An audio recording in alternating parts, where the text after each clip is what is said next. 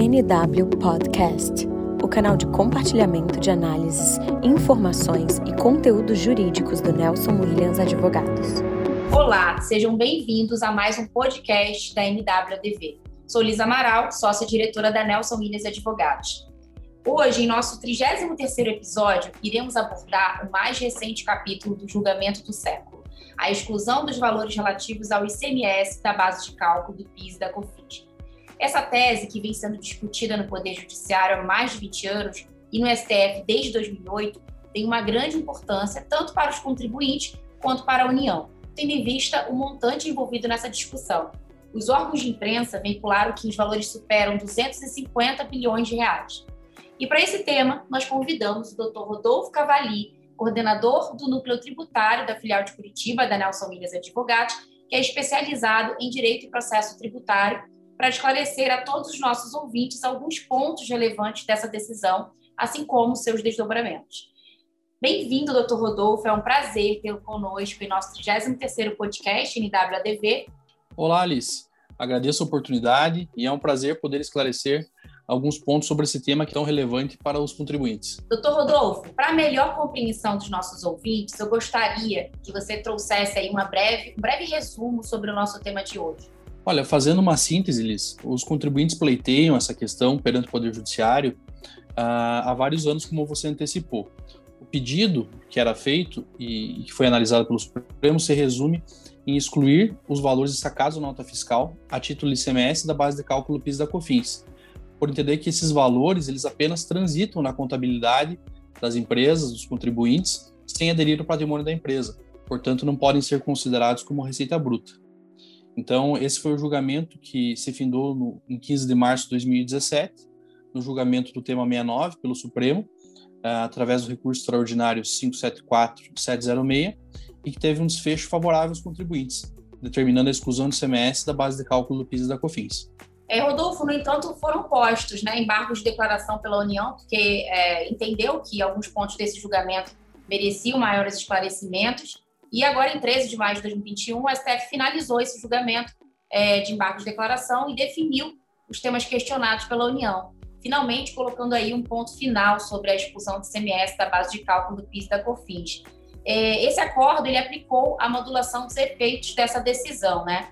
E diante dessa modulação, doutor Rodolfo, quais os contribuintes terão direito à repetição dos valores pagos indevidamente? Qual seria o período dessa restituição? Olha, seguindo a decisão do Supremo, de uma maneira resumida, todos os contribuintes que ajuizaram a ação vão ter direito à repetição dos valores. A diferença, posta através da modulação, se dá no período que cada contribuinte vai ter para restituir o seu crédito de PIS e COFINS. Por exemplo, aqueles contribuintes que ajuizaram a ação até 15 de março de 2017 vão poder recuperar, além do que pagaram durante o período da ação, os 60 meses anteriores à data da distribuição da sua ação individual. De outro lado, aqueles contribuintes que ajuizaram a sua ação individual a partir do julgamento do Supremo Tribunal Federal, em 15 de março de 2017, vão poder recuperar somente os valores que recolheram após 15 de março de 2017. Então, essa foi a limitação trazida pela modulação que o Supremo aplicou. Certo. É importante esclarecer também, né, Rodolfo, qual o ICMS que deverá ser excluído dessa base de cálculo do PIS/COFINS seria o quê? O destacado na nota fiscal ou o efetivamente recolhido pelo contribuinte?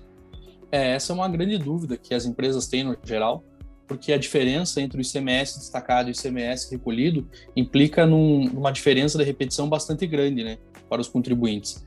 É, caso o Supremo tivesse entendido pelo, pela exclusão do ICMS recolhido, teria sido um ponto de derrota dos contribuintes. Mas, felizmente, em entendimento inaugurado pela ministra Carmen Lúcia, Corte se posicionou favoravelmente aos contribuintes, no sentido que o ICMS, ser excluído da base de cálculo, é aquele destacado na nota.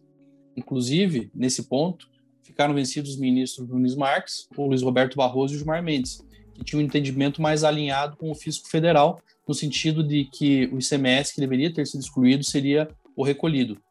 É, em complementação ao que mencionei anteriormente, é de se dizer que esse importantíssimo precedente da Suprema Corte demonstra a impropriedade da solução de consulta número 13 de 2018 da Receita Federal, que dava essa interpretação mais negativa ao interesse das empresas, ou seja, que entendia pelo, pela exclusão do ICMS recolhido. É, a partir de agora, as decisões administrativas e judiciais que tivessem determinação de exclusão do ICMS recolhido poderão ser revistas em razão desse novo julgamento do Supremo. Bom, então na prática, é, os contribuintes que ainda não têm ação, né, o que, que muda para esses contribuintes, Rodolfo? Olha, para quem não tem ação ainda, a gente recomenda que seja feita a distribuição o quanto antes, visto que os contribuintes ainda têm a recuperar pelo menos quatro anos e dez meses de prazo prescricional. Então, a modulação, por mais que tenha limitado o alcance e benefício desse, de, do julgamento dessa tese, ainda permite que se recupere aproximadamente cinco anos aí é, de tributos recolhidos indevidamente. Certo. E na sua visão, Rodolfo, quais seriam os reflexos dessa decisão em relação às demais teses tributárias? Veja, Alice, no meu ponto de vista, a mensagem que o Supremo Tribunal passa é de, ao efetuar a modulação do, julgamento é de que é imprescindível a provocação judicial para a discussão de temas tributários relevantes. A Corte Suprema deixa claro que, ao apreciar temas de grande relevância econômica, o reflexo no caixa do Estado terá grande importância na análise do Supremo análise da Corte. Desse modo, para preservar os seus direitos, é altamente recomendável que os contribuintes procurem o Poder Judiciário sempre que houver a possibilidade de reaver valores decorrentes do recolhimento indevido de tributos. Perfeito, Rodolfo. Excelente explicação. Com toda certeza, esclareceu muitos pontos importantes sobre os reflexos desse julgamento, né, tão aguardado pelos contribuintes. É, eu quero aproveitar para te agradecer pela participação e deixar você à vontade aí de convidar para as considerações finais. Eu que agradeço a oportunidade, Liz. É sempre um prazer tratar de temas tributários, ainda mais quando tem a relevância da exclusão do semestre da base de cálculo do PIS da COFINS. Convido a todos aí que estão nos ouvindo a visitar o nosso site, o www.nwdv.com.br, para ter acesso a esse conteúdo e de outras matérias do direito também, artigos que os integrantes do nosso escritório deixam lá à disposição de todos. Enfim, agradecer. Bom, então aos nossos ouvintes agradecemos novamente a participação e esperamos vocês nos próximos podcasts da Nelson Minas Advogados.